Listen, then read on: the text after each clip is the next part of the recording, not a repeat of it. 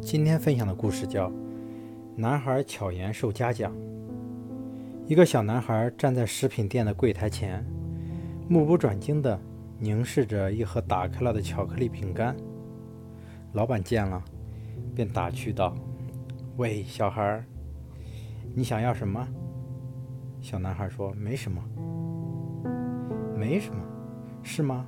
我看你好像是想拿一块饼干。”小男孩眨眨眼睛，机灵地回答道：“不，先生，你错了。我是想尽量不拿。”老板不禁被他可爱而机智的话逗得哈哈大笑，于是便把那盒饼干送给他作为奖励。小男孩因被饼干诱惑而受到老板的打趣。